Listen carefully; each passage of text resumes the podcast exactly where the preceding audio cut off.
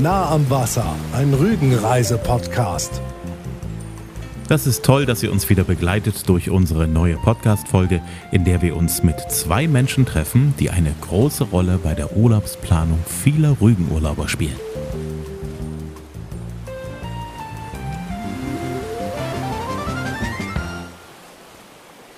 Die beiden sind Teil der größten Open-Air-Show, die Deutschlands größte Insel zu bieten hat, die Störtebecker Festspiele. Schon zu DDR-Zeiten Ende der 50er Jahre wurde am großen Jasmunder Botten am Ufer von Ralswiek eine große Naturbühne errichtet, um das deutsche Gegenstück von Robin Hood zu einer Art vorsozialistischen Volkshelden zu machen.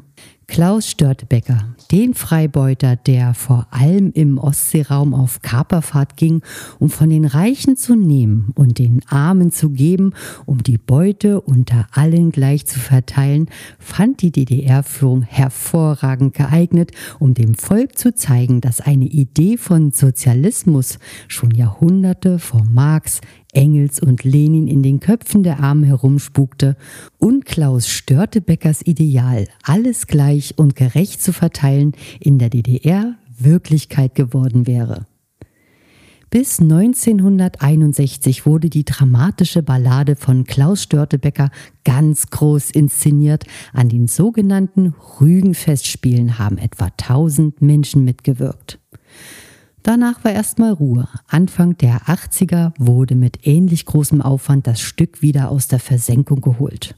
Und dann war wieder Ruhe angesagt, bis nach der Wiedervereinigung 1993 die Störtebecker Festspiele, so wie man sie heute kennt, Gestalt angenommen haben. Seitdem gab es jedes Jahr in der Hauptsaison auf einer der größten Freilichtbühnen Europas ein aufwendig inszeniertes Stück rund um die legendären Abenteuer von Klaus Störtebecker und seinen Kumpan, den Vitalienbrüdern.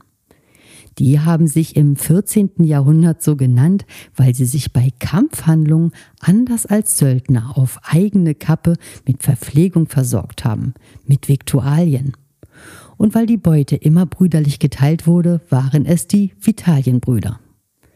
Der bekannteste dieser Seeräuberkapitäne war damals Gödicke Michels, der erst im Laufe der Jahrhunderte in Sachen Ruhm von Störtebecker überholt wurde. Der soll übrigens gleich um die Ecke aufgewachsen sein, als Bauernsohn auf Rügen in dem Örtchen Ruschwitz auf der Halbinsel Jasmund. Die Figur des Piratenkapitäns Gödicke Michels spielt auch im aktuellen Störtebecker Stück Gotland unter Feuer in Ralswiek eine wichtige Rolle. Ich bin Alexander Hanfland und ich spiele hier bei den Störtebecker Festspielen den Gödicke Michels. Das ist der äh, beste Kumpel und Kompagnon von Klaus Störtebecker, auch Piratenkapitän und ja, die rauben meistens gemeinsam. Das ist ja sozusagen die zweite Rolle neben der großen Hauptrolle. Macht das Spaß? Ja, absolut. Macht sehr viel Spaß. Also ich mag den Gödecke, ja. Warum? Ja, der hat äh, schon so diverse Freiheiten und äh, pöbelt rum, Zitat aus der Zeitung, und äh, ja, darf einfach mal ein bisschen, bisschen äh, sich die Freiheiten rausnehmen, die er sich so rausnimmt. Was hat dich eigentlich dazu gebracht, hier anzuheuern? Also ich habe, als ich davon gehört habe, war klar, dass ich mich hier auf jeden Fall bewerbe. Und das war dann äh, ja, offensichtlich äh, erfolgreich. So. Also ich, ich wollte das hier, ich wollte das unbedingt. Wie muss man sich das so vorstellen? Ihr fangt Ende Juni an, ihr hört im September dann auf und in der Zwischenzeit ist hier sechs Tage Woche, einmal in der Woche ist frei. Wie läuft so der Alltag bei dir ab? Ach, eigentlich, also was mich betrifft, vor der Show relativ ruhig, weil dann doch äh, physisch dann am Abend doch was äh, gefordert wird, je nachdem. Und dann gucke ich halt, dass ich mir jetzt nicht so wahnsinnig viel äh, vornehme. Also gut, letztes Jahr waren wir ja regelmäßig beachen und auch Fahrradfahren. Aber das, je nachdem äh, merkt man das dann doch am Abend. Ne? Also man muss das ein bisschen abwägen, was man, was man kann, äh, was man sich äh, zumuten kann und was nicht. Ne? Also eigentlich so der Tag eher, eher ein bisschen ruhiger. Wie lange laufen eigentlich so die Vorbereitungen auf das Ganze? Äh, kommt drauf, ja, also ich glaube, die, die, die äh, Theaterleitung, die ist ja schon während, während der Saison, vor der, vor der, bei der vorherigen Saison mit der Planung dran. Äh, und ich sag mal so, nach der Show ist vor der Show. Aber so im Prinzip so äh, richtig klar ist es dann, wenn dann, wenn dann der Text da ist, wenn man dann das erste Mal gelesen hat und äh, äh, dann so liest und sich vorstellen kann, könnte, was da auf einen zukommt. Ne, aber eigentlich so gedanklich ist man, also ich jetzt mehr oder weniger das ganze Jahr über da. Ne. Was ich mich immer schon frage, ihr erzählt da über Stunden eure Texte. Ja. Wie behältst du die? Oder wie schnell drückst du dir so einen Text drauf und wie behält man das? Ja, unterschiedlich. Also es ist, äh, wir, wir sprechen ja jetzt nicht unbedingt so Umgangssprache, ne? das ist schon ein bisschen mittelalterlich angehaucht und äh, ich lerne die Texte für mich und äh, dann aber auch zusammen mit den Kollegen. Das ist ja dann auch eine Gemeinschaftsarbeit und äh, ja, wenn man tolle Kollegen hat, dann ist das, ist das im Prinzip ein Selbstläufer. Dann hat man auch äh, noch, mal, noch mal eine Schippe mehr Spaß und dann dann äh, meistens denkt man auch gar nicht drüber nach. Gibt natürlich ein paar Verhassler, aber ähm, so, aber das ist dann äh, irgendwann auch gegessen. Das eine ist der Text. Ihr habt ja auch sehr körperliche Rollen, also ihr habt da straff zu tun, ihr habt Action, äh, Schwertkämpfe und was weiß ich nicht alles. Das hast du richtig auch von der Pike auf gelernt? Oh, wir haben hier einen ganz tollen äh, Kampftrainer, den Adam, der Guru, und der hat uns äh, fantastisch vorbereitet äh, auf, auf die Kämpfe und ja, das ist dann so äh, im Vorfeld, dass man das einfach mal drin hat. So, und, und wir haben auch den Balash Kish, der, der Stunt-Koordinator, der macht dann die Choreos und äh, ja, genau. Wenn du gerade nichts zu tun hast und so ein bisschen Freizeit machst, du hast ja gesagt, du gehst es relativ ruhig an, ein bisschen Fahrrad fahren, ein bisschen an den Strand gehen oder so. Hast du da eine Ecke auf der Insel, wo du sagst, da gehe ich besonders gern hin? Also ich bin hier ganz gern. Also Ralswick ist irgendwie total malerisch und schön und äh, ich war jetzt am Montag im, im Michels Frühstücken, kann ich nur empfehlen. Sehr lecker. Ich, war, ich bin tatsächlich satt geworden und äh, war echt reichlich. Ja, genau, meine Hobbys sind Essen und Fahrrad und so. Nee, also ich, ich finde Ralswiek, Pferdehof und, und hier der Hafen, also ist äh, richtig schön. Aber natürlich auch die ganze Insel hat äh, wahnsinnig tolle Ecken. Mhm. Äh, Satznis und die Kreidefelsen und äh, Cap Arcona und, und, und. Und allein wenn man zum Einkaufen fährt, das ist ein Geschenk. Ich meine, ich komme aus Köln, wunderschöne Stadt, aber auch nicht immer. Und wenn man da zum Einkaufen fährt, äh, ja, also ähm, ne, ist klar. Hier hat man halt äh, die weiten Felder und, und alles und ist schon schön. Also kann man nur gucken, gucken, gucken. Was macht für dich den speziellen Reiz aus, bei den Störtebecker Festspielen mitzumachen? Oh, das ist also, äh, habt ihr Zeit? Das ist halt ein Gesamtpaket. Ne? Also es ist das Reiten, äh, so die Dialoge, die, die ganze Welt, in die man eintaucht, das Mittelalterliche, also das, das hat seit Jahrzehnten äh, seinen Reiz, ne? also seit, seit den Nibelungen irgendwie und äh, keine Ahnung, das ist alles, also das Gesamtpaket. Ne? Das sind tolle Rollen, tolle Schauspieler und ja, ist, man fühlt sich hier aufgehoben, wenn irgendwas ist, es wird sich gekümmert und äh, ja, alles. So. Danke dir. Danke euch. Klaus Störtebecker, die deutsche Version des Robin Hood, der Seeräuber mit dem großen Herzen, der den Reichen nahm und den Armen gab, der alles brüderlich zu gleichen Teilen geteilt hat, ist der Namensgeber der Festspiele in der Naturbühne Ralswiek. Er soll um 1360 geboren sein. Wo genau, darum wird noch gestritten. Die einen meinen, er stamme aus Niedersachsen, aus der Gegend um Hannover, andere vermuten Wismar als seine Geburtsstadt. Es heißt, wie Gödeke Michels soll auch Klaus auf Rügen aufgewachsen sein. Und seinen Namen soll er bekommen haben, weil er es angeblich geschafft hat, einen vier Liter fassenden Becher Bier oder Wein auf Ex auszutrinken, also den Becher hinunterzustürzen nach dem Motto, nicht lang schnacken, Kopf in Nacken. Hi, ich bin Moritz Stephan und ich spiele den Störtebecker. Da gibt es nicht viel zu sagen, ne? Ich bin der Störtebecker. Im Prinzip der Actionheld in dieser Produktion und im Prinzip jedes Jahr dreht sich wieder alles um Störtebecker. Und das Lustige ist, die Geschichte wird irgendwie nicht alt, ne? Nee, weil es ist ja auch ein Heldenmythos. Es ist ja der deutsche Robin Hood, wenn man so will. Und es wäre schade, wenn das irgendwie stirbt, wenn dieser Held stirbt. Ein guter Freund ist mit seinem Sohn gerade hier Und der ist Fan geworden seit letztem Jahr. Nicht nur wegen mir, sondern allgemein wegen Stüttebecker. Und er hat jetzt festgestellt, nächstes Jahr wird Stüttebecker sterben. Und das hat er nicht verstanden. Warum ist das so? Spider-Man stirbt doch auch nicht. Das sind Helden, die sterben nicht. So. Und das ist ja auch hier so. Nach dem Köpfungsjahr geht die Reise wieder los. Ähnliche Geschichte, aber anders erzählt. Sodass dieser Mythos weiter am Leben gehalten wird. Weil es ist ja der Kampf um die Gerechtigkeit, der Kampf gegen die Obrigkeit und das Gleichsein. Und Piraten haben ja früher, also man weiß es de facto aus den, von den karibischen Piraten, ich denke mal aber, dass das prinzipiell überall so war, so eine Art demokratisches System versucht aufzubauen. Da, wo noch tiefste Feudalherrschaft, äh, sage ich mal, die obere Richtlinie war, war auf den Schiffen klar, der Captain kann abgewählt werden. Der Bootsmart kann irgendwie den Quartiermeister fragen, sagen, was ist denn hier eigentlich los, wollen wir einen neuen Captain haben? Und dann, wenn da mehrstimmig entschieden wurde, dann wurde ein neuer gewählt. Na klar, wenn das jemand nicht wollte, dann wurde es in der Nacht gemeuchelt. Das ist nicht so demokratisch, aber so das Grundprinzip von hier sind Sklaven, hier sind Bauern, hier sind ehemalige Adlige, die keinen Bock mehr haben, wir sind aber alle gleich. So, und das finde ich so einen sehr romantisierten, schönen Gedanken an der ganzen Sache. Weil das Mittelalter war ja nun mal dreckig und kalt und böse. Und es ist jedes Jahr gibt es eine Knallerei und eine Ballerei.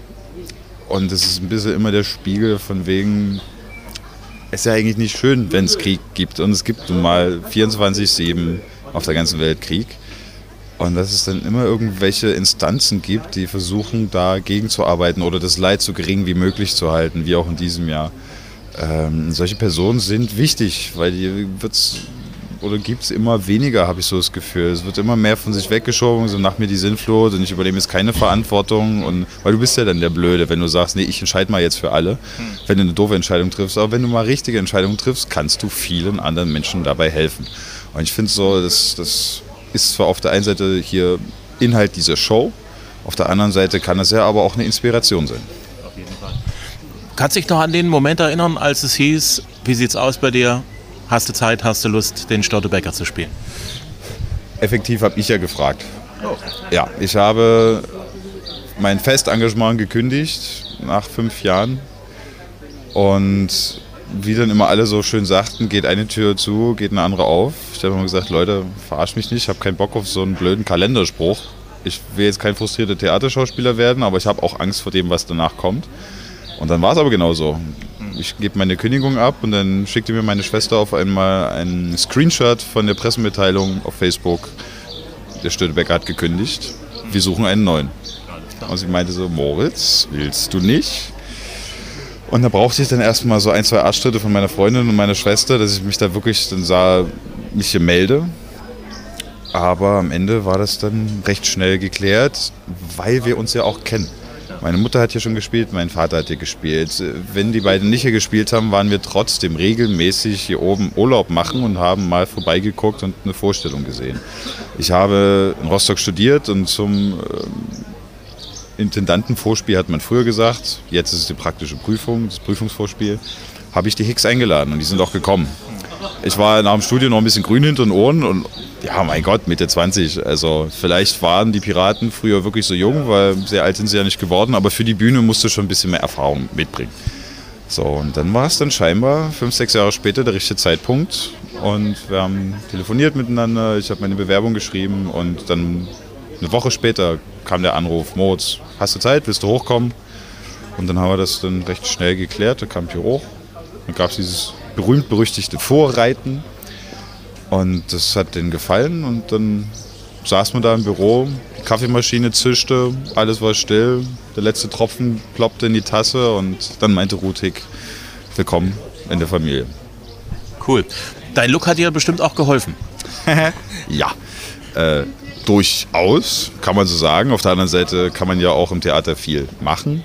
Das war jetzt nicht ausschlaggebend, aber es hat unterm Strich natürlich, klar, auch mit dazugespielt, auf jeden Fall. Was ist das eigentlich für ein Gefühl, die tragende Figur von so, einer, von so einem Stück zu sein? Es ist äh, eine Verantwortung, weil ich bin ja auch Aushängeschild. Mhm. Wenn ich mich jetzt irgendwie außerhalb der Festspiele auf der Insel unrühmlich äh, verhalte, schlägt das auf die Festspiele nieder. Was jetzt nicht heißt, dass ich überall falsch sein muss und immer nur gute Miene zu bösen Spielen. Ne? Ich, kann, ich kann schon mal auch ehrlich sagen, nee, ich habe jetzt heute gerade keine Lust auf ein äh, Foto oder was weiß ich, solange man es nett macht. Das ist so eine Form von Verantwortung. Ich kann hier nicht einfach pur so sein, wie ich will, weil, wie gesagt, Aushängeschild. Finde ich aber okay, weil es ist ja nur dieses, diese begrenzte Zeit, die vier Monate hier oben. Auf der anderen Seite ist aber auch eine Freude und ein Stolz dabei. Gerade weil ich es auch als Kind schon kennengelernt habe.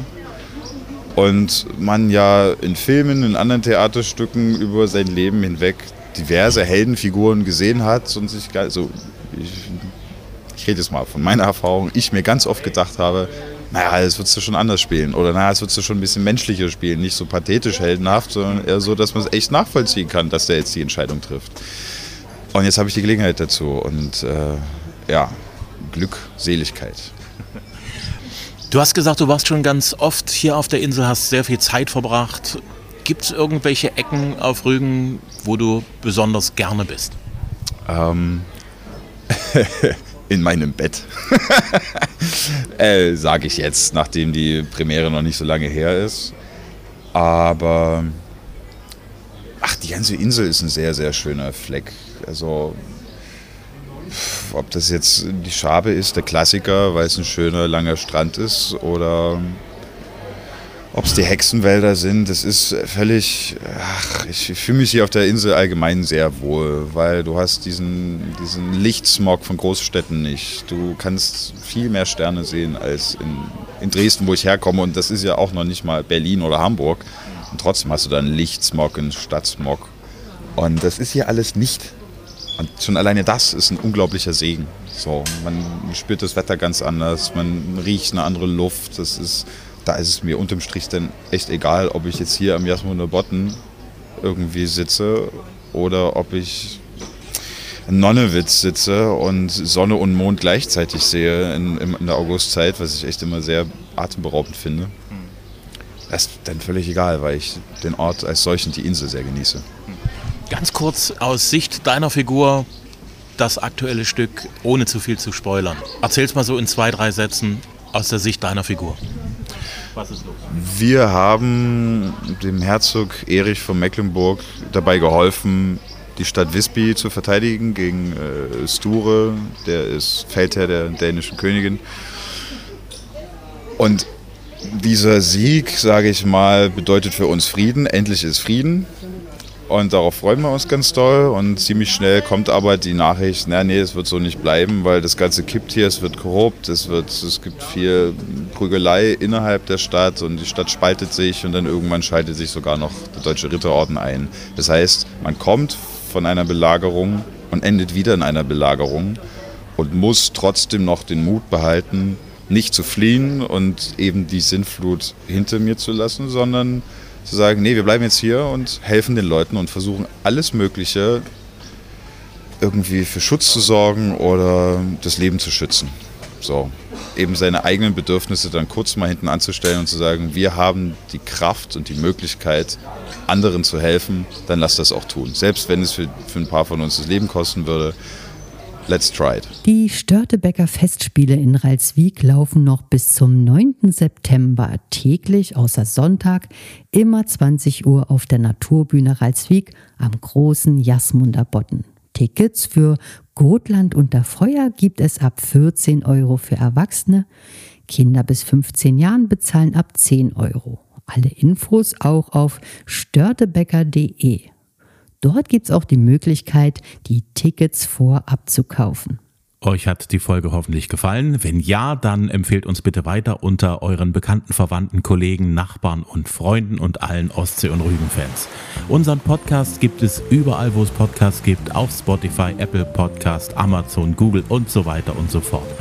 Jede Woche gibt es für euch eine neue Folge zum Hören, immer kostenlos.